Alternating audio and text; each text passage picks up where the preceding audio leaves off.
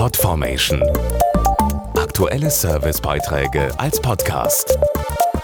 Regelmäßige Infos und Tipps aus den Bereichen Gesundheit und Ernährung.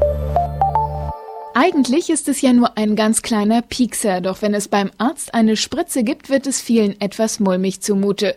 Zum Glück passiert das selten, vielleicht mal bei einer Impfung oder zur Betäubung beim Zahnarzt. Ganz anders sieht das aus für viele der rund zwei Millionen insulinpflichtigen Menschen mit Diabetes in Deutschland. Sie müssen sich regelmäßig Insulin spritzen, mehrmals am Tag. Eine neue Generation von Nadeln soll das jetzt noch besser und leichter machen.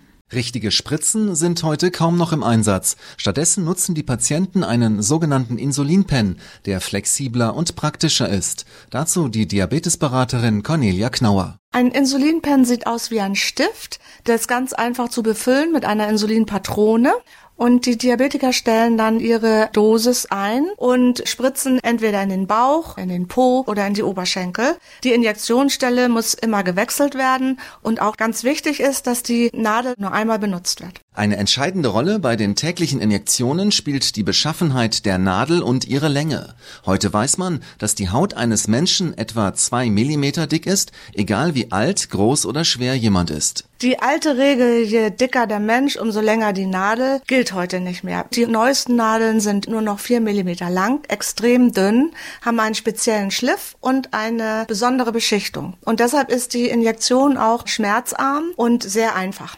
All das bringt den Patienten mehr Lebensqualität, wie die Praxis zeigt. Meine Erfahrung in den Gruppenschulungen ist, dass die Diabetiker, die umsteigen auf diese kurzen Nadeln, sehr begeistert sind, weil sie so gut wie nichts mehr spüren und auch an Spritzstellen kommen, die sie sonst nicht benutzen konnten, weil sie keine Hautfalte mehr bilden müssen.